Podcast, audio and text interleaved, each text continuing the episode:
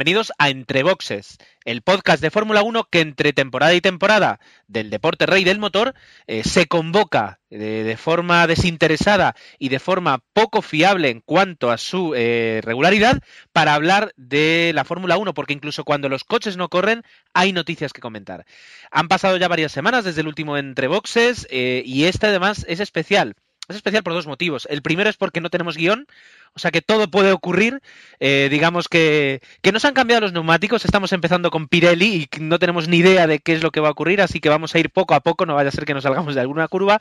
El segundo motivo por el que es especial es porque no estamos todos, nos falta Dani, eh, que por motivos laborales pues no ha podido estar aquí. Y Agustín, que no tenemos exactamente una idea precisa de qué es lo que ha ocurrido, pero yo voto a por la abducción alienígena. Pronto seguro que nos podrá contestar, eh, no- no- nos podrá contar qué es lo que ha ocurrido y, bueno, qué le han hecho esos extraterrestres. Mientras tanto, los que sí estamos, eh, pues está a mi lado, eh, a tan solo un- unos cuantos cientos de kilómetros de aquí, Osvaldo. Muy buenas noches. Hola, ¿qué tal? ¿Cómo están todos? Bueno, yo de vuelta luego que creo que no, no, no, no he tenido la oportunidad de grabar ninguno de los estreboxes este año por circunstancias varias, pero bueno. Por lo menos no me, no me voy a ir en blanco antes de empezar la, la nueva temporada y bueno, esperemos que hoy hablemos un poco y nos, nos divirtamos. Desde luego que vamos a hablar de Fórmula 1 porque al fin y al cabo temas hay y hay mucho que, que comentar. Eh, también está Emanuel. Muy buenas tardes, Emanuel. ¿Cómo estás? Hola, buenas. Pues bien, aquí viendo cómo va el transcurso de la pretemporada de la Fórmula 1, que ya hemos pasado el Ecuador de esta pretemporada del 2011. Hemos, hemos pasado el Ecuador y hasta el Venezuela, porque, y luego hablaremos, eh, ya ha dado sus pinitos, el piloto venezolano, compatriota aquí de Osvaldo, eh, que va a ser su embajador, yo creo, durante toda la temporada, le guste o no, eh, porque siempre, cada vez que hablamos de Pastor Maldonado, pues vamos a mirar hacia la izquierda. Por último, también está con nosotros eh, Jorge. Muy buenas noches, Jorge. Muy buenas noches, pues sí, con ya, ya viendo rodar los coches y cada vez con más ganas de que empiece la temporada. Pues eh, vamos aquí a hacer una pausa, vamos a dejar poner una cortinilla, una promo, eh, lo que quiera el editor, y enseguida volvemos para hablar ya de la Fórmula 1.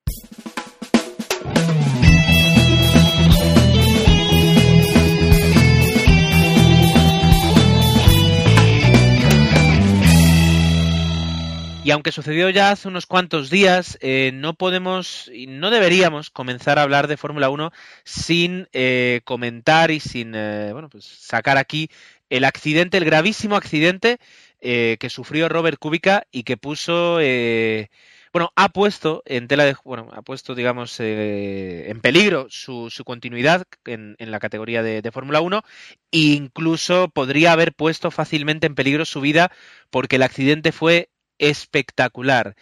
Eh, Emanuel, resúmenos, ¿qué es lo que ocurrió? Ahora te pongo, Pues- te, te- te- te- te otorgo el cargo de perito de la Guardia Civil para que nos digas qué es lo que ocurrió.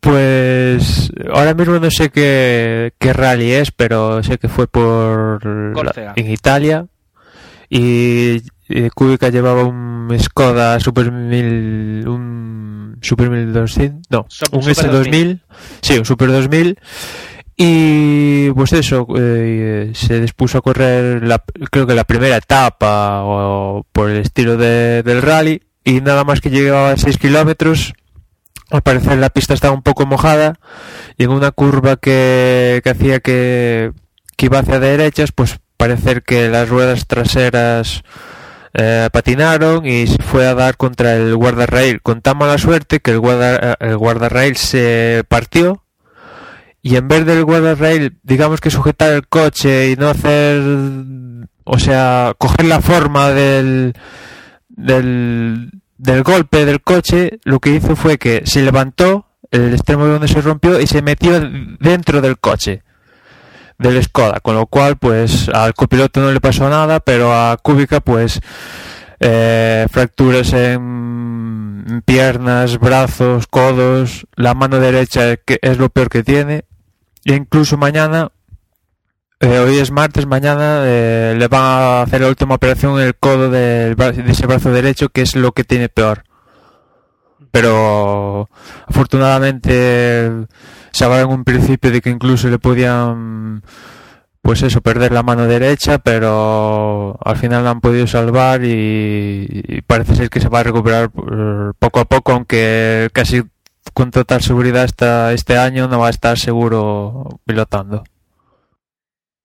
Ha sido un accidente terrible, como tú decías, eh, pues eh, le ha reventado la parte, la parte derecha del cuerpo, es decir, eh, no se han visto, y gracias a Dios no, no, se han, no se han podido publicar imágenes, pero tienen que haber sido terribles. Sí se vieron imágenes del coche eh, literalmente insertado, eh, insertado en, en, el, en guardarraíl y, da mucho miedo pensar que, que bueno, que ya no solo él, sino que todos los pilotos de rally y si me apuras, eh, todos los conductores, nos podemos arriesgar a, que nos suceda eso. Yo jamás se me había pasado por la, eh, eh, por la imaginación que un guardarraíl pudiera entrar dentro de tu coche y atravesarlo. Eh, pero bueno, ahí estamos, estamos pendientes de lo que ha ocurrido con y del estado y de como tú dices la operación que se llevará a cabo mañana. Eh, sí es verdad que el equipo Lotus Renault está informando pues puntualmente de todo lo que sucede, eh, nos está, nos, bueno, proporciona a todos los fans bastante información y el eco que se eh, justo después del accidente, el eco que hubo eh, en todo el mundo de la Fórmula 1, en pilotos, jefes de equipo, jefes de escudería, fue casi inmediato, ¿verdad, verdad Jorge? Sí, sí, el- era lógico, o sea, ha sido una desgracia, un accidente y, y como tú dices, nadie se esperaba que, que un guardarraíl te pudiera hacer tantísimo daño, ¿no? Y bueno, pues le ha tocado a él y, y ahora pues eh, la Fórmula 1 ha respondido como era lógico. Además yo, yo creo que es uno de los pilotos más queridos dentro del paddock porque es un hombre que se lleva bien con todos y por ejemplo Fernando Alonso especialmente se acercó hasta, hasta el hospital. Mm. Y aparte todos saben del potencial que puede tener en sus manos, ¿no?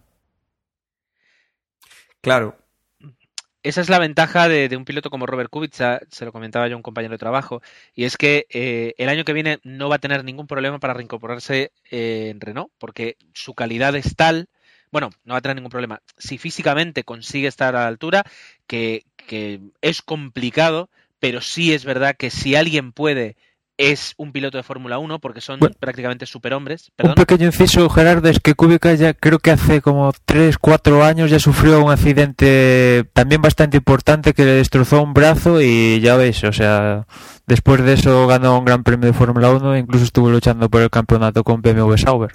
Tuvo, cual- es verdad, tuvo hace, hace en el 2000, creo que fue en el 2003, tuvo un accidente de tráfico. Eh, luego en el 2007 tuvo aquel, aquel accidente tan espectacular que todos recordamos en el Gran Premio de Canadá. Y, son, son superhombres, es decir, eh, no es que yo les tenga eh, en una autoestima exagerada, sino que física y mentalmente son personas muy fuertes y, eso ayuda mucho en, la recuperación. Lo que sí se puede debatir y lo que sí se ha debatido, y yo creo que podemos charlar unos, unos minutos, es que, bueno, después del accidente, después de saber de que Robert físicamente estaba bien, de que se iba a recuperar, de que, de que no había perdido la mano, de que, bueno, era un accidente grave pero, pero recuperable, eh, enseguida salieron las voces de si a un piloto de Fórmula 1 se le debería permitir eh, tomar riesgos como, como el que toma Robert cada vez que coge un coche de rally, como la, eh, la pierna que se le rompió a Mark Webber por practicar ciclismo de montaña, etcétera, etcétera, etcétera. Y yo creo que aquí el que puede abrir, digamos, el- la ronda de, opiniones y de debate es Osvaldo. Eh, sí, bueno, esto debatir sobre esto, bueno, me eh, tiene sus bemoles. En, una situación normal, yo, yo sería de la opinión que efectivamente este tipo de cosas no se le deberían permitir, ¿no? Porque digamos que pone en riesgo un poco la temporada y todo este tipo de cosas. Pero, y aquí yo creo que el inciso es importante, la Fórmula 1, eh, llegado a este punto en el que estamos y del que hemos criticado mucho en las temporadas pasadas, está en un punto donde realmente los pilotos no son propiedad de los equipos, o no propiedad, pero digamos que no son empleados de los equipos, porque realmente el piloto se ha convertido en un, un cheque ambulante al que las escuderías pescan. Entonces, si soy yo el piloto al que tu escudería me exiges traer patrocinantes, traer dinero, yo piloto, puedo decir, tú como escudería no me puedes exigir eh, eh, un comportamiento X o Y. Digamos, yo soy hasta cierto punto independiente porque traigo dinero a la, escudería, sí, tú me, tú me estás dando un, un asiento, pero que realmente no me lo estás dando, sino que yo te lo estoy comprando. Y si yo en el, en el, este tramo de tiempo que no estoy conduciendo me gusta pilotar rally, vale, pues lo hago. Entonces no sé realmente, a ver, yo, yo soy de la idea que en una situación, digamos, deseada o óptima, obviamente la escudería tendría un cierto derecho a exigirle a los pilotos un cierto grado de, de seguridad cuando no están corriendo, pero, pero es que realmente la Fórmula 1, ya lo hemos dicho, se ha convertido en, en, en algo que es totalmente diferente a cómo se maneja cualquier otro tipo de deporte profesional donde un equipo contrata a, a, un profesional, valga la redundancia, para cumplir un, un, una labor, sea fútbol o básquet o lo que sea. Aquí realmente el piloto no lo están no lo están contratando para algo, sino que están, aparte de que lo está haciendo, está trayendo dinero a la escudería. Realmente la escudería es quien se está beneficiando del dinero que trae el piloto. Entonces, no sé. Yo, hombre, yo creo que hay dos tipos de piloto, ¿no? Uno, el que tú dices, el que, el que viene con, con la bolsa llena para, para, al final salvar un poco al equipo. Y luego hay otro tipo de piloto que, que, que sí que es contratado. Y yo creo que, por ejemplo, en el caso de Kubica está en, en ese segundo grupo, en el que no tanto por su dinero, sino, o, bueno, el dinero o el patrocinador que traiga, sino que, que es por su valía, por lo que ha sido contratado. Y como él, pues a los más altos, a los que están en los equipos punteros, pues hablando de Alonso, de Hamilton, de, de Vettel, no son gente que aporte tanto un dinero como puede ocurrir en, en equipos más pequeños. Y en ese caso, quizás sí que puede haber cláusulas como las hay en otros deportes para, para limitar el uso de, bueno, el, hacer este tipo de deportes o de riesgos que, que llevan al traste todo al equipo, porque el cambio que se va a producir ahora, eh, Renault lo va a notar, aunque solo sean las primeras carreras, eh, seguro que lo nota. Pero Jorge, yo creo que, a ver, Alonso, a pesar de todo su, eh, su valía como piloto, a ver que el Santander llevó bastante dinero a, Ferrari, entonces sí, hay diferencias, pero tampoco yo creo que sea, creo yo que sean tan marcadas. Todos los pilotos en un poco o más llevan dinero a las escuderías todos. No creo que haya uno que, que solo lo contraten porque, porque es buen piloto y, nada más. Yo creo que todos entran en ese saco. En menor o mayor cuantía de, de, la aportación del piloto a la escudería, pero creo que todos aportan de, de, alguna u otra forma. Yo os hago una pregunta. Eh, os, iba, os iba a decir con vuestras actuales profesiones y, me, podría, podría eh, usar un ejemplo equivocado, pero imaginaos Imaginemos un bombero, un policía, uh, un, un, bueno, una, un ciudadano cuyo trabajo pues le pone en riesgo de vida pues muchas veces. A, a, esa persona se le puede prohibir que juegue a. Bueno, que, que coja la bicicleta y se vaya a dar una vuelta con su familia, o que juegue al baloncesto, o que. Quiero decir, no interfiere y yo creo que, que, tiene que ser así, es decir, un piloto, mientras tenga permiso y, y, sus patrones lo sepan, mm, no, además, justamente a un piloto al que tú le exiges un, una entrega brutal, a que le, le, pides literalmente que confíe su vida en unos ingenieros, luego no le puedes decir, sí, mira, eh, en esta pista sí, pero luego tú quédate en casa y juega al ajedrez y no hagas nada más. Yo creo que esta gente se mantiene viva gracias a a, que, a que puede tener una libertad de, hacer lo que quieran en, muchos aspectos y yo creo que se le tendría que permitir. ¿Qué ha ocurrido esto? Sí, muy bien. Eh, ¿Qué le vamos a, eh, vamos a prohibir ahora que todos los pilotos, por ejemplo, corran en bicicleta porque se pueden romper una clavícula como le pasó a Mark Webber o, los vamos a prohibir esquiar porque se pueden romper una pierna como también le pasó a Mark Webber? La verdad es que un poquito torpe sí que es, pero eh, yo creo que no se pueden prohibir esas cosas. Eh, sobre todo porque no. si me dijeras, están, est está haciendo el loco con un coche de calle a 180 por una carretera. Bueno, eso es una cosa. Pero es un coche de rallies con toda la homologación de seguridad, eh, corriendo en un rally homologado. Pues lo que ha tenido es mala suerte, pero no, no ha sido ni una negligencia, ni un descuido por su parte, ni que ha, ha, ha cuidado muy poco su salud o su bienestar, creo yo. No, bueno, pero, pero Gerardo, a ver, correr un rally implica mucho más riesgo que irte con tu familia a montar en bicicleta, independientemente de que en cualquiera de las dos circunstancias te puede pasar algo. Claro, pero, pero te digo Pero, una- pero el, el riesgo en corriendo un rally es muchísimo mayor, pero, pero es, yo creo que ni, ni, se, ni se tendría que comparar. Pero, pero Osvaldo, Osvaldo, ¿tú te das cuenta que si ahora, eh, mañana, Sebastián Vettel se va a jugar ahí una pachanga de, de baloncesto con sus amigos y hacen un mal movimiento, lo mismo se rompe tres dedos y lo dejan tres semanas sin poder hacer entrenamientos? Claro, a ver, o que- yo, yo no, O, o yo- que yo alguien no- se hace yo un no di- esguince, yo no discuto que pueda pasar eso, pero obviamente eh, la probabilidad, el- pero es la que probabilidad es mucho es mucho menor. La- Entonces, obviamente, obviamente, si vas a jugar una partida de baloncesto, la escudería no tiene que darte permiso. pero por eso digo, es Se decir, sup- si porque nos- se supone que el riesgo es menor, pero me- no es lo mismo que ahora que vete el día, no, me voy a lanzar en paracaídas. Pero ¿Qué dices tú? Pues, pues te voy a decir una cosa, dos cosas te voy a decir, Osvaldo. Una, eh, si tuviéramos un estadístico dentro del podcast, tal vez nos podría informar qué probabilidad tienes de eh, matarte en paracaídas o a- de hacerte un esguince en un dedo jugando a baloncesto. Y me da que mm, eh, provocan muchas más bajas eh, los pa- las pachangas de baloncesto que no los paracaidistas. O qué probabilidad tienes de reventarte y reventarte, a hacerte daño como se ha hecho daño Kubica, en un rally comparado con que un amigo te haga una entrada bestia jugando una pachanga de fútbol y te haga un esguince en el tobillo y te deje dos meses tirado. Porque si, si le ha- o sea, al fin y al cabo, Kubica no está en el coche.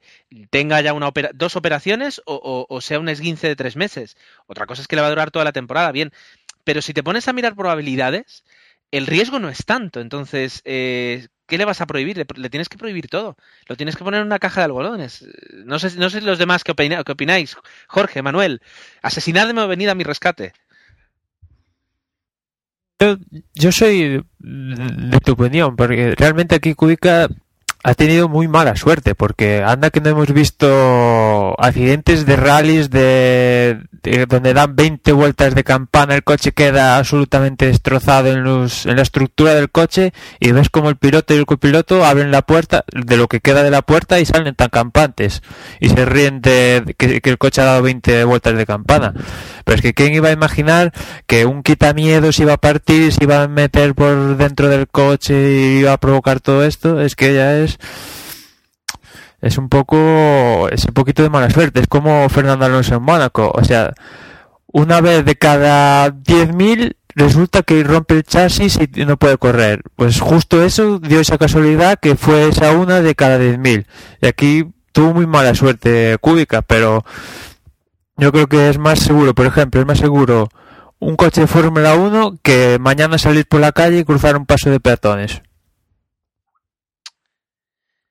Pero bueno, pero en cualquier caso, lo, lo que también estamos discutiendo es que en la situación actual, yo, yo, yo insisto en este punto, que en la situación actual, cuando son los pilotos lo que, los que llevan el dinero a las escuderías, es que tampoco la escudería, en el modelo de Fórmula 1 que tenemos hoy día, tampoco la escudería tiene, digamos que, valor moral o razón moral para prohibirle al piloto que haga lo que quiera.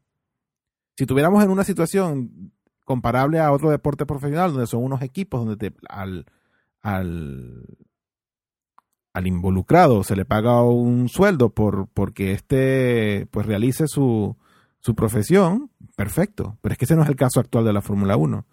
Entonces también un poco discutirse de que si qué, qué, qué es más peligroso o no, si lo puedo o no lo puedo hacer. Yo creo que Pero, Vuel- Osvaldo, vuelvo, pero lo- vuelvo a, a mi posición inicial. Dado como es la Fórmula 1 hoy día, como, como la están planteando, perfecto, el, el piloto puede hacer lo que le da la gana, porque realmente no tiene lo que- moral. Ya espera que termine la idea y luego, luego interviene.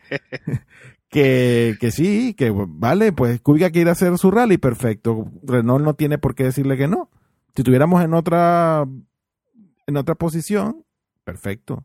Quizás tendría que ser como hacen en el básquet, que cuando Gasol quiere jugar con España o quiere jugar aquí, pues los Lakers tienen que hacer un seguro especial o lo que sea para darle el permiso, tal y cual. Mira, comparando, comparando, es precisamente Gasol quien ahora mismo, antes con Memphis, la tomaba Memphis. Ahora la- es, es el quien la toma y no Los Ángeles Lakers. Es Gasol el que dice ahora sí y ahora no, por ejemplo. Y de todas formas, lo que te iba a decir, Osvaldo, par- yo creo que, par- lo que como te ha dicho antes, Jorge, partes, partes de un principio equivocado. Eh, ¿qué, qué trae? ¿Qué trae Kubica para, para correr en Renault? ¿A quién trae, por ejemplo? Ah, no, a, a ver, yo no tengo la información, O- pero o supongo Vettel. que alguien trae. O. Supongo que, alguien- supongo que alguien traerá. O Vettel. Es como, ah, no me van a decir ahora que Alonso no lleva, no llevó a Ferrari a, a Santander. Pero, pero, por ejemplo, Vettel, ¿quién, qué, qué- qué- ¿a quién lleva Vettel? ¿O a quién lleva Jaime Alguersuari? ¿Qué- ¿Quién lleva Ja- Jaime? O, es decir, hay pilotos que sí, pero como te decía Jorge, hay muchos pilotos que no. Eh, Alonso no llevó el Santander a Ferrari. Es decir, eh, no, entró y dijo, o sea, Alonso eh, aceleró y estuvo un año antes gracias a que llegó Botín y saltó la pasta. Pero Ferrari tenía los, ojos puestos en Alonso. Entonces, eh, entiendo lo que dices, entiendo lo que dices, pero, yo creo que tienen que tener total libertad autorizada y sabiendo dónde están, como los futbolistas también pueden tener su, autoridad. Hay un código de, conducta y un código, digamos, de, de salud. Es decir, yo creo que le, tienen más, le, da más, más eh, libertad a Kubica, por ejemplo, para correr un rally que no para sentarse y comerse tres paellas en un solo día porque se engorda dos kilos y eso es una décima a lo mejor luego por vuelta eh, en, en el estado actual. Les controlan más las comidas, yo creo que las actividades al tiempo, en su tiempo libre. No, no, no, pero es que, a ver, la analogía que haces con lo del fútbol no, no, no es eso. Una analogía de esto con el fútbol sería que sí, los futbolistas pueden, fuera del equipo, pueden jugar con la selección nacional, pero aquí estamos hablando de que Messi un día quiera jugar con el Independiente de en Argentina y se le rompe una pierna. No, pero Yo son, creo que lo que son estamos dos categorías es- diferentes. Quiero decir, es, es, es eh, no compiten, es decir, está corriendo rallies, no, no, no es Fórmula 1, es decir, eh, Bueno, pero, joder, pero, eh, pero está conduciendo un coche, a eso me refiero. Hombre, y a los atletas también les dejan No lo sé, yo creo que, que, que estamos dando vueltas sobre lo mismo en este debate que no, Bueno, no estamos aportando. en todo caso, Renault autorizó que Kubica corriera y si lo, o sea, otra cosa fue que Renault no lo autorizara y Kubica por su cuenta corriera. Entonces eso ya sería otro cantar. Pero si Renault dijo, pues corre, pues, pues ya está. Y además eh, es, un tema que, que desde el principio zanjó la escudería. eh, dijo, no, aquí, eh, Robert tiene permiso y a Robert le dejamos correr porque si no, no puede correr en Fórmula 1 y es una, una, una, una de las eh, prerrogativas que tiene Robert y se la respetamos. Y, y lo quiso zanjar desde el principio porque sabía que si no se le podían venir uno y mil debates como el que estamos, estamos manteniendo nosotros. Pero bueno, salvo que, que alguien tenga algo más que aportar, eh, podíamos continuar porque la Fórmula 1 no es solo Kubica y el accidente y bueno, sobre todo esperamos que, se recupere. ¿Alguien tiene algo más que decir? Pues seguramente el que sí tiene algo más que decir es la persona que se nos acaba de incorporar eh, al podcast. Eh, Dani, muy buenas. Muy buenas a todos, ¿qué tal? Eh, llegamos a última hora, pero, pero bueno, a ver qué podemos aportar hoy a- al podcast. Pues vas a aportar mucho porque en realidad solo hemos hablado del accidente de Kubica y, y del debate del cual ya medio te has podido enterar porque hace unos minutos que estás conectado. Simplemente no te habíamos dado paso y bueno, eh, ¿tienes algo que aportar sobre este debate?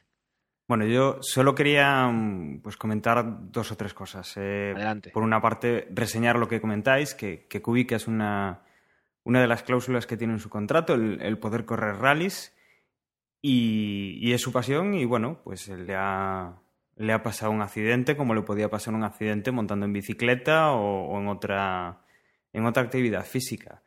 En, en este caso también está un poco, entre comillas, justificado, lo decían, porque bueno, es una preparación, es una, eh, una ayuda para, para correr en Fórmula 1 ahora que no se puede entrenar. No solo se puede vivir de. no solo se puede eh, tener las sensaciones de, estar corriendo en un simulador, en un. Al final, un juego de ordenador muy caro, pero, pero no deja de serlo de ese estilo. O sea, un juego de ordenador que no, no te aporta tanto como te puede aportar pues correr en otro tipo de categoría, como es el Mundial de Rallys. Y bueno, yo lo comentaba en Twitter y, y tú me respondiste, Gerardo. Em, Ah, sí. Yo comentaba que, bueno, era un poco curioso que un conjunto de deportistas, como son los corredores de Fórmula 1, que trabajan muchísimo, eh, principalmente por su seguridad, eh, dentro de la, de la asociación de pilotos, pues eh, buscan tener siempre pues un, unas buenas medidas de seguridad en los, en los circuitos, que, que no se pongan en peligro sus vidas por cualquier tontería. Bueno, pues es curioso que terminen corriendo en esta categoría que son los rallies que quieras que no es todo lo contrario de la Fórmula 1 Eh, no es un circuito no está todo controlado hay árboles muros guardarraíles y, bueno es curioso pues que, muchos hayan ido en, en, esa dirección de rallies como ahora Kimi Raikkonen que está corriendo en, en rallies que ya había corrido antes Y, por ejemplo, también pilotos de motos. Rossi también se ha aventurado en, la categoría de rallies. Eh, por mi parte, mi, mi opinión, Robert ha querido correr, que corra, ha tenido un accidente, bueno, son gajes del oficio, lo, tuvo Mark Webber con la bicicleta, está en su, en su, en su derecho a, hacer lo que él quiera mientras el contrato no, no se lo prohíba. Y bueno, ha tenido un accidente, esperemos que se recupere pronto. Para mí es uno de los eh, mejores pilotos de la parrilla, uno de los más prometedores y creo que este año, con lo poco que lo vimos montado en el, en el Renault, yo creo que podía, podía dar mucho y, y es una pena que no esté ahí. Bueno, pues eh, quedan ya, yo creo que bien expresadas todas las opiniones del equipo presente de, desde Boxes y lo que podemos hacer si queréis es movernos hacia adelante. Eh, tenemos dos temas. Uno es eh, cómo queda la parrilla actual en cuanto a escuderías y pilotos y luego pues hablar de los de los test que ya se han realizado en Jerez y corregidme si se han realizado en otro sitio o solo en Jerez. Sí, en otro sitio, no me acuerdo. ¿Dónde? ¿Dónde? Valencia y Jerez. En Valencia y Jerez. Los primeros en Valencia, los segundos en Jerez, ¿cierto? Ya se han presentado pues prácticamente todos los coches, eh, a excepción de la Hispania, y lo que podríamos hacer es un repaso rápido a, la escudería, a los pilotos titulares, a los pilotos de reserva, si son reseñables, y al coche y a cómo los hemos visto rodar. Eh, el primer comentario que, decidme si me equivoco, el año pasado estábamos todos mucho más pendientes de los tiempos, o soy yo porque eh, aunque la prensa insiste en sacar tablas de tiempo y en titular quién ha quedado primero, eh, todo el mundo lo dice que, los tiempos de, los, entrenamientos de Fórmula 1 no sirven para nada porque cada uno va con un programa de, con un programa de, entrenamiento diferente que, puede significar diferencias altísimas en los tiempos. Y, el año pasado me da la sensación de que estábamos todos más pendientes de, qué era lo que hacía el, Ferrari y de si quedaba primero o segundo y este año como me parece que nos lo estamos tomando de una forma más relajada. ¿Soy yo o, realmente está sucediendo? Hombre, mm, quizás tiene razón, pero sí que es verdad que, sí se ven cosas. Y por ejemplo, una cosa que se nos queda de Renault y del caso Kubica es el tema del sustituto. Y claramente en estos últimos entrenamientos que ha habido en Jerez, sí que nos han enseñado a un Hayfield dispuesto a llevarse a llevarse esa, esa plaza de, Renault para, para esta temporada. Y eso en gran medida ha tenido que ver los tiempos que ha hecho con respecto sobre todo a, a Petrov, al, otro. Ahí está, los tiempos. Entonces ese tipo de cosas quizás no es tanto de decir, bueno, eh, realmente Hayfield es más rápido que Alonso, como fue en, en, el último entreno de Jerez. Hombre, quizás ese dato es un poco apresurado, pero sí que podemos decir que, que Hayfield al, al Renault le, le, ha sacado, le ha sacado jugo y que ese Renault podría, podría estar ahí. Eh, sí, pero bueno, ya digo, los tiempos son tan relativos que, nos hacen dudar. Una anécdota con respecto, y además lo, anunciaba el propio Twitter oficial del otro Renault, era que, claro, Hayfield no puede competir con, lo, con el mono de Renault porque no es todavía empleado de Renault y compitió con un mono blanco. Entonces ya la gente empezó a pensar de que si era de Stig que estaba pilotando el Fórmula 1, el conocido personaje del programa de la BBC Top Gear. Pues empezamos, hacemos un repaso rápido eh, de las escuderías, los coches y los pilotos, ¿os parece? Bien. Ahí está. Dani no sabe eh, no lo sabe, pero estamos grabando sin guion alguno. Hemos, hemos tomado esta decisión para probar los neumáticos, a ver qué tal nos va. Y bueno, de momento yo creo que, está saliendo bien. Eh, em, podríamos empezar por los campeones, eh, por Red Bull Racing, eh, que fueron, fueron, prácticamente de los últimos en presentar su coche, el RB7.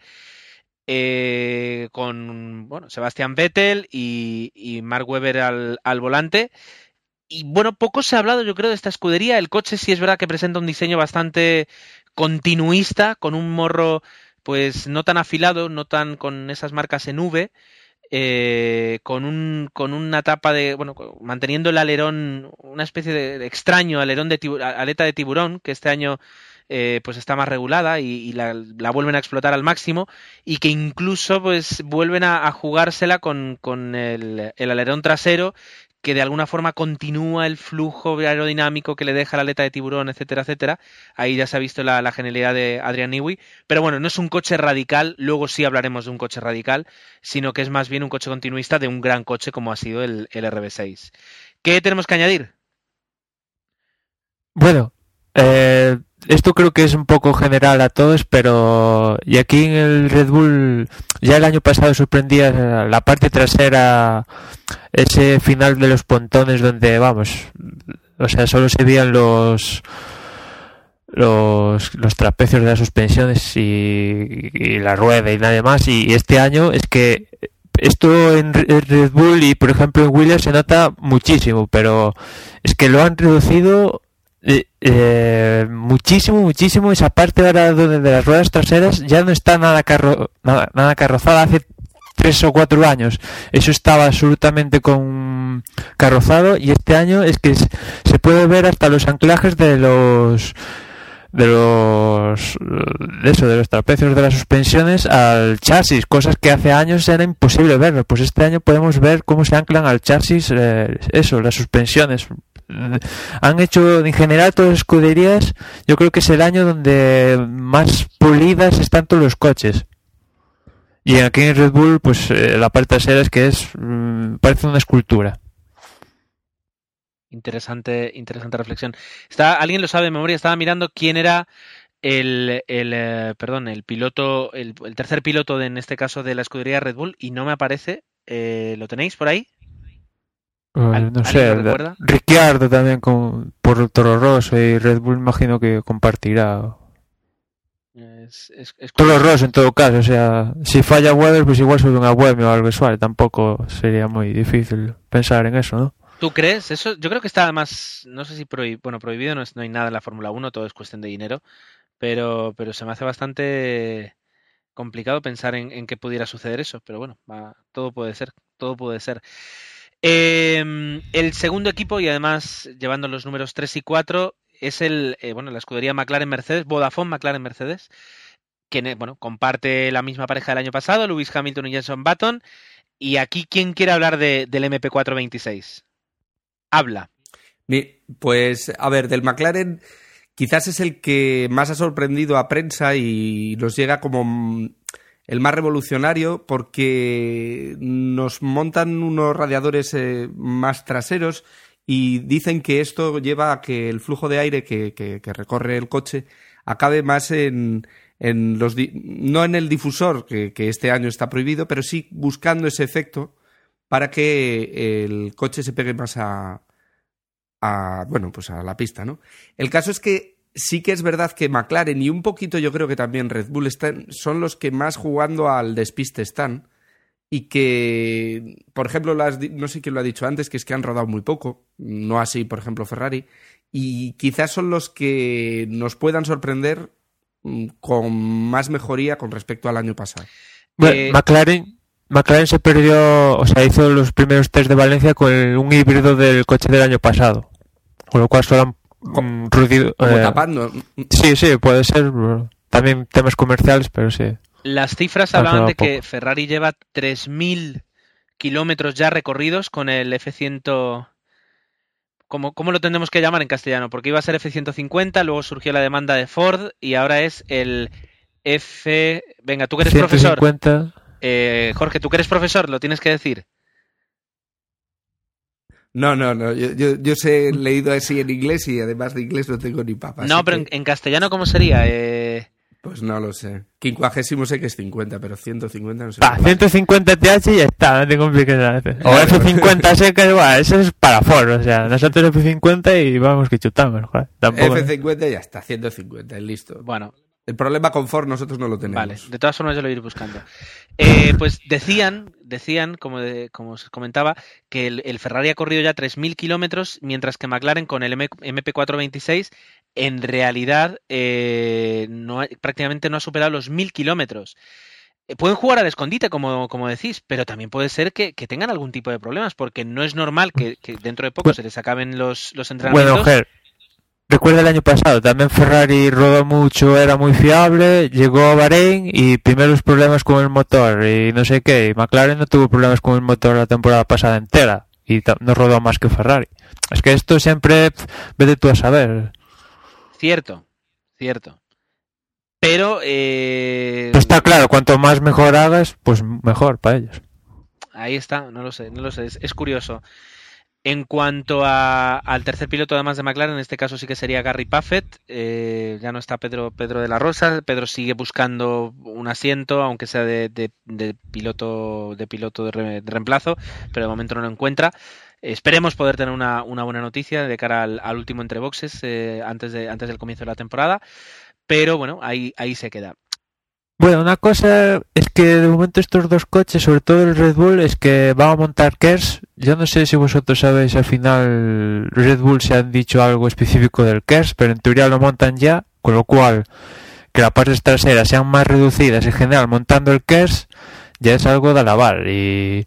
Pero a ver que no sé Red Bull que tengo mucho interés en ver qué hace Red Bull con el KES porque lo han tenido que desarrollar ellos.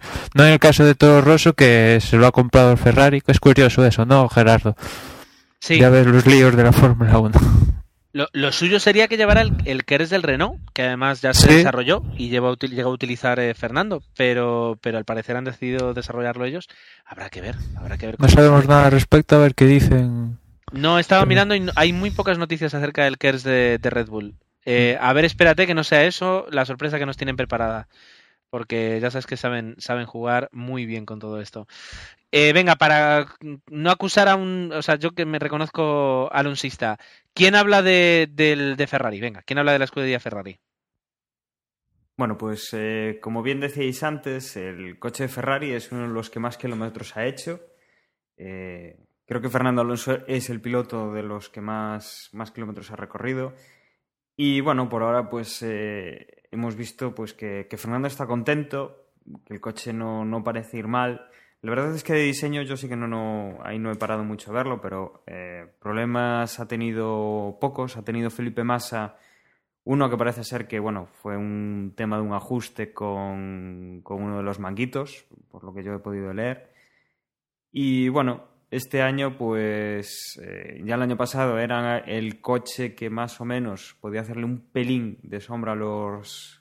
Bueno, más que el coche, el coche y el piloto, Fernando Alonso y el, Ferrari, que más o menos le seguía el ritmo a esos dos Red Bull que eran eh, pues los amos de, la pista prácticamente durante todo el campeonato. Y esperemos pues que este, que este año pues eh, Fernando consiga alcanzar el nivel de los Red Bull. si bien pues también es lo que comentábamos antes, estamos en pretemporada, cada uno tiene su pues su, su agenda, sus formas de estrenar y, no tenemos pues datos fiables de, de, que los coches vayan igual de condiciones pues para, para ver un poco las diferencias que tenemos. Eh, recordamos que bueno, Fernando, Fernando repite como, como primero del equipo, en este caso en número por lo menos. Eh, Felipe Massa el segundo piloto. Siempre recuerdo pues eh, con, la posición del año pasado por el, por el dorsal, que Felipe Massa pues ya, ya ha hecho algún comentario, ya ha lanzado alguna, alguna indirecta, muy directa a los, a los responsables del equipo, que él no, no quiere ser el segundón, que espera que hasta final de temporada no se, eh, no se decida quién es el número uno del equipo y quién es el, el escudero en este caso. Y bueno, podemos comentar que Bianchi es el, piloto de pruebas y, poco más yo creo que se puede decir de, del Ferrari, por lo menos por ahora, ¿no? Aún no tenemos los datos de poder compararlo con el resto de coches en las mismas, las mismas circunstancias. Mm. Una, una de las cosas que, que llamó la atención esto del, del F-150 TH Italia o como lo, quieras llamar. Centésimo quincuagésimo. Eso.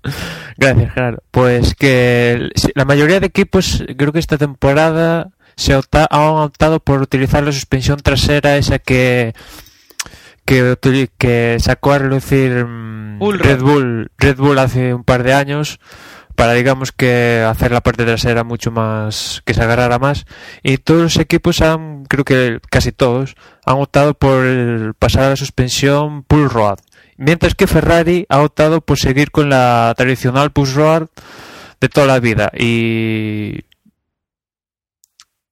y Aldo Costa comentaba que han que barajaron la opción de pasarse a la suspensión de Red Bull, pero que al final consiguieron mantener la suspensión de toda la vida, que les da cierta ayuda a los reglajes a los pilotos, pero tiene una gran pega que digamos que los tubos de los trapecios son tienen que ser más gruesos y eso digamos que lo que interesa es que sean más finos para que pueda pasar todo el aire posible para que vaya todo a, encaminado a esa parte trasera para que todo ese flujo de aire que perdemos con el doble difusor pues eh, gracias a la suspensión pues ganamos un poquito más de flujo y compensamos la pérdida. Y Aldo Costa comentaba que, que sobre Bahrein o en algún momento de la temporada vamos a ver como un ingenio de Ferrari para digamos que hacer la suspensión esta tradicional mucho muy efectiva a ver qué hace a ver qué inventa Ferrari en este caso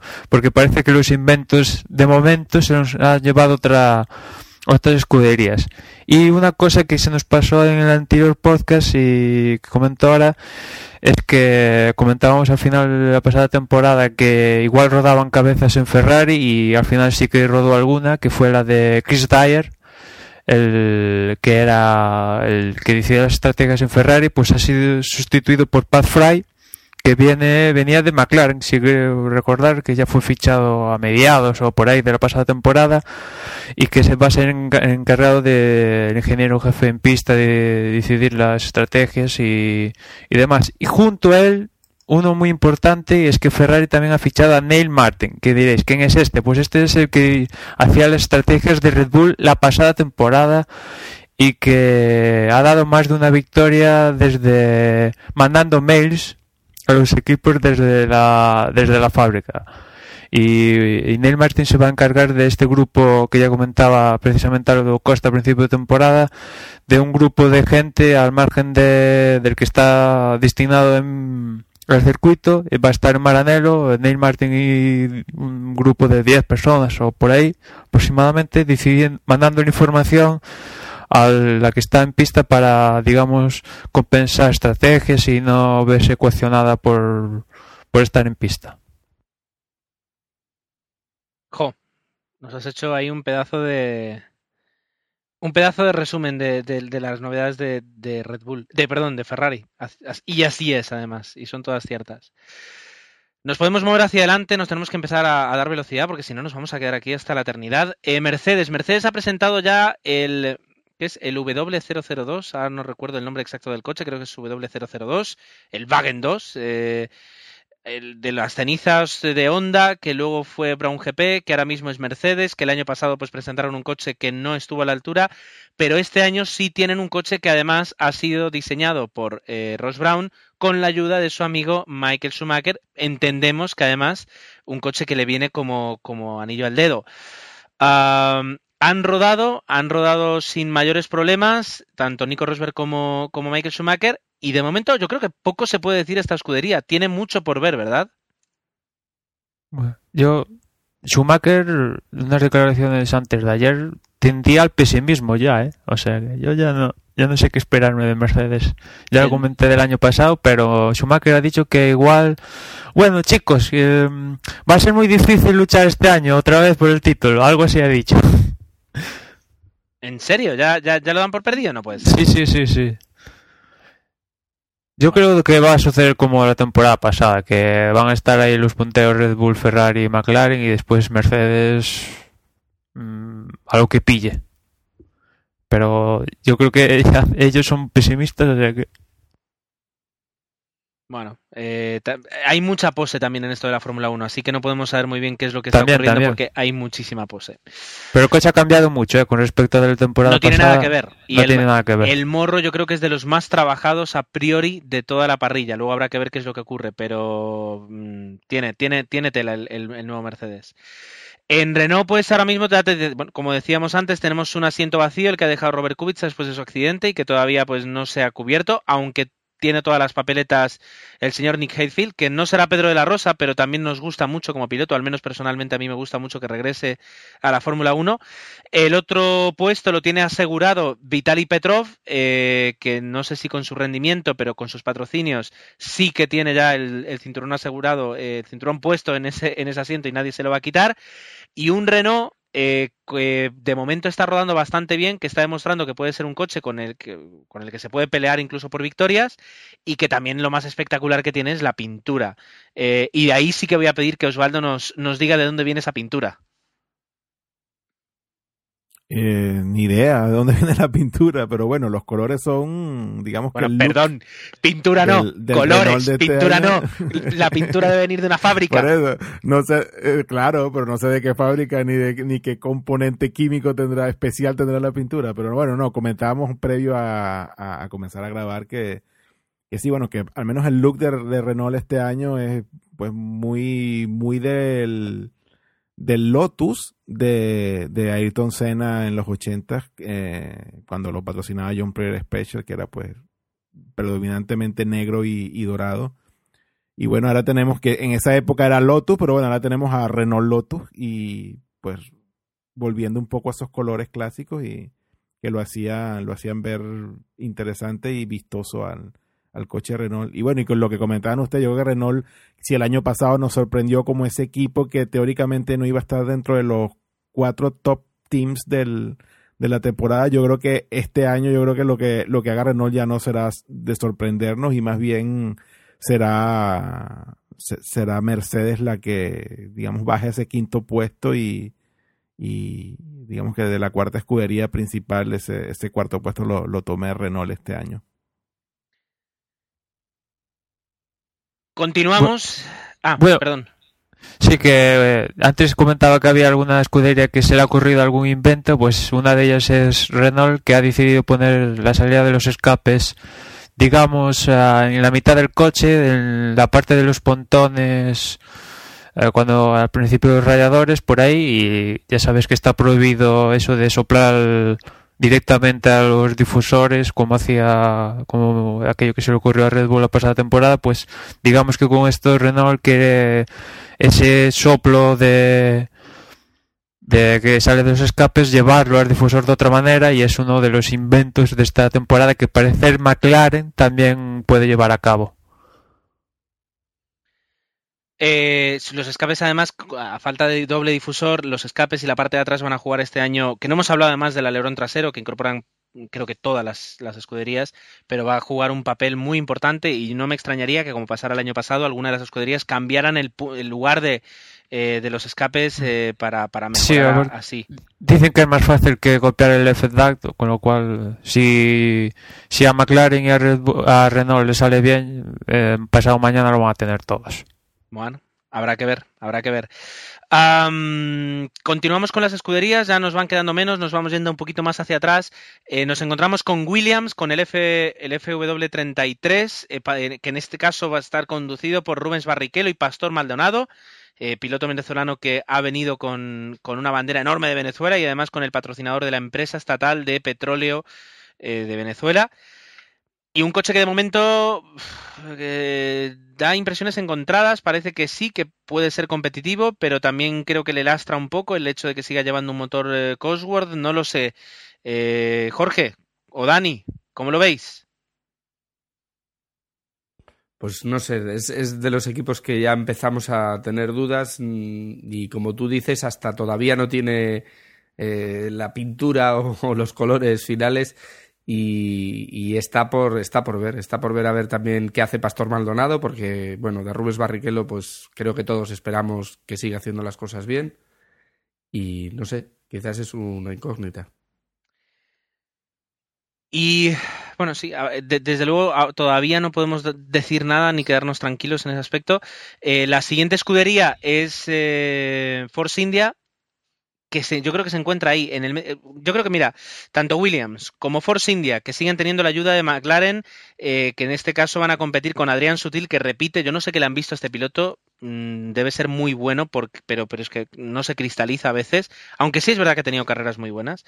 Eh, y a Paul Di Resta, finalmente, yo creo que aparte de Hamilton, yo nunca había visto a la prensa inglesa apoyar tanto a un piloto como a Paul Di Resta, que este año sí finalmente va a poder competir en Fórmula 1 y que va, bueno, tiene las expectativas muy altas. Yo creo que tiene que competir eh, muchísimo. No sé cómo lo veis vosotros, pero es que se ha hablado durante toda la pretemporada de Paul Di Resta, de Paul Di Resta, de Paul Di Resta. Muy bien, ya está aquí.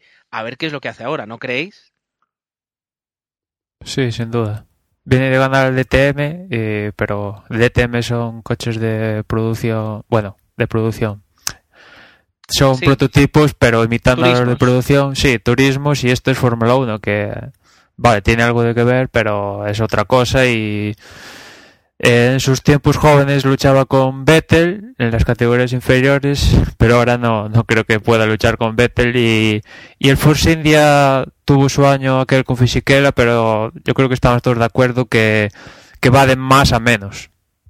O los otros, los otros equipos van de menos a más y la han pasado por encima a ver qué hacen este año con ese coche, que una de las cosas novedosas de este Force que es muy continuista con la pasada temporada, pero una de las cosas es que, ¿os acordáis de Mercedes, aquella toma superior de aire por encima del piloto que digamos la dividió en dos y que Mercedes estrenó en Cataluña la pasada temporada, pues es una de las cosas por las que han optado el Lotus, eh, Team Lotus y en este caso Force India también. Esa, digamos que es más aerodinámico, pero bueno, a ver, no sé, que tampoco es anecdótico.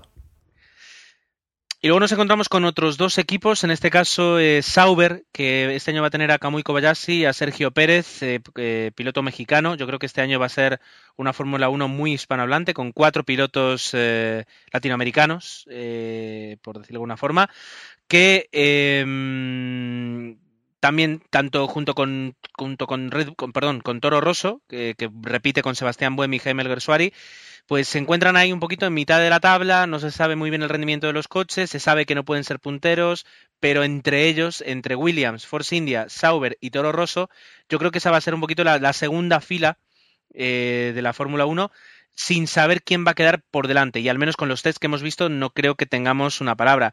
Si tuvierais que apostar por alguno, ¿por cuál apostarías, eh, Dani? ¿Por Toro Rosso, tal vez? Pues yo creo que, estará ahí la cosa y dependerá, mm, yo creo que un poco entre Kamui Kobayashi y, nuestro piloto eh, Alguersuari. Eh, los, bueno, habrá que ver cómo se adaptan eh, este chico nuevo que, entra en, Sauber, el Sergio Pérez. Y yo creo que Boemi, pues el año pasado ya estuvo bastante superado por su compañero de equipo. Y, como digo, va a estar entre estos dos pilotos, entre Kobayashi y Alguersuari. ¿Quién de los dos, qué equipo eh, va a quedar un poco por delante, no? Serán los que lleven un poco esa disputa. Y por último nos quedan los tres equipos eh, de cola, por decirlo de alguna forma. Vamos a ver este año cuán de cola son. De momento parece que Lotus pues eh, podría dar un salto, eh, parece que Virgin no lo va a dar y de Hispania eso sí que es una incógnita, tan incógnita que Hispania ni siquiera ha llegado a confirmar su segundo piloto. El primer piloto se confirma que va a ser Narain Kartikeyan, eh, alias el indio volador, que regresa a la categoría reina de la Fórmula 1 de la mano de Tata, eso sí. y que, no lo sé, eh, puede ser espectacular lo que puede hacer Narain Kartikeyan con un Hispania, ¿no? Es, es una, una de las combinaciones más bizarras que podía existir en la Fórmula 1. Eh, no sé si tenéis algún comentario al respecto. Bueno, de Hispania, yo creo que es una de las cosas, como alguna vez comentamos, que van a remolque una vez, una tras otra, una tras otra, y yo creo que una de las cosas originales que se les ha ocurrido esta temporada es que han, digamos, han contratado a un diseñador bastante conocido de Hollywood, que es Daniel Simón, que creo que, bueno, tiene por ahí algunos proyectos ya diseñando coches y tal, pero si, habéis visto Tron Legacy, creo que diseñó los trajes o alguna parte de la producción, estuvo en el, implicado en el diseño, y se va a encargar del diseño del monoplaza que Diseño visual. El monoplaza ha sido diseñado por Joe Willis y compañía, que visto lo visto, no es el no es un top, pero bueno, está algo más pulido que el, la Lara del año pasado, que eso era un coche de, de paseo prácticamente, pero eso sí, son todos renderizados, pero a ver qué, qué pasa si en Bahrein dicen que en los test previos a Bahrein, que son en Bahrein, para la redundancia, eh, dicen que lo van a estrenar ahí, a ver si es verdad y lo estrenan. La decoración es muy apetitosa, a mí es, no sé, diferente y atrae, es muy, no sé, te quedas con ella. Hablo el diseñador que hay en ti. Vamos a ver si el coche corre, que, que luego es, es, lo importante. Bueno, hemos dado una vuelta, tal vez un poquito más larga de lo que queríamos, pero una vuelta al fin y al cabo a, a la actualidad de la Fórmula 1. Los test poco podemos hablar porque es que, ya digo, hasta que no se igualen, hasta los últimos test donde en teoría los equipos van a ir prácticamente con las mismas piezas con las que van a ir a, a Bahrein y los últimos test, corregidme, pero creo que van a ser en Barcelona. No, pues, no. ¿No? ¿Este año no? No, no, mira, te digo los calendarios. Tenemos este mismo viernes, del 18 al 21, en Barcelona. Y del 3 al 6 de marzo en Bahrein, una semana antes del mismo Gran Premio. Vale, pues en Bahrein, si finalmente se disputa, porque eh, hay, se, se, oyen, se oyen gritos de revolución en, en, en algunos países de, del mundo árabe, Bahrein uno de ellos, y bueno, y podría haber algún tipo de problema sociopolítico que, que hasta podría poner en peligro la, la, la, la disputa del Gran Premio de Fórmula 1 que en plena revolución política, pues ya me dirás, la carrera de Fórmula 1 no es un problema, pero bueno, que, están ahí mirando un poquito a ver si se puede, se puede llevar todo lo que se tiene que llevar hasta, hasta Bahrein. Eh, pues serán esos test cuando ya veamos un poquito las cosas más igualadas, porque se entiende que todos los equipos van a ajustar al máximo y ya van a, a llevar las mismas armas con las que van a competir en, en el primer Gran Premio de la temporada pero todavía no podemos decir nada. Yo creo que, aventurarnos a decir qué coches van a funcionar mejor y peor, salvo que alguno ahora quiera hacer aquí un, uh, un pronóstico aventurado, eh, yo creo que es imposible todavía de juzgar. Y entiendo con ese silencio que nadie lo va a hacer. Entonces, salvo que alguien tenga algo que más que añadir, yo iría poniendo punto final a este entre boxes número 3 de la temporada. Yo creo que penúltimo nos dará para uno último antes de, antes de comenzar la temporada ya con, con todas las noticias y todo, todos los motores encendidos prácticamente para disputar la primera carrera.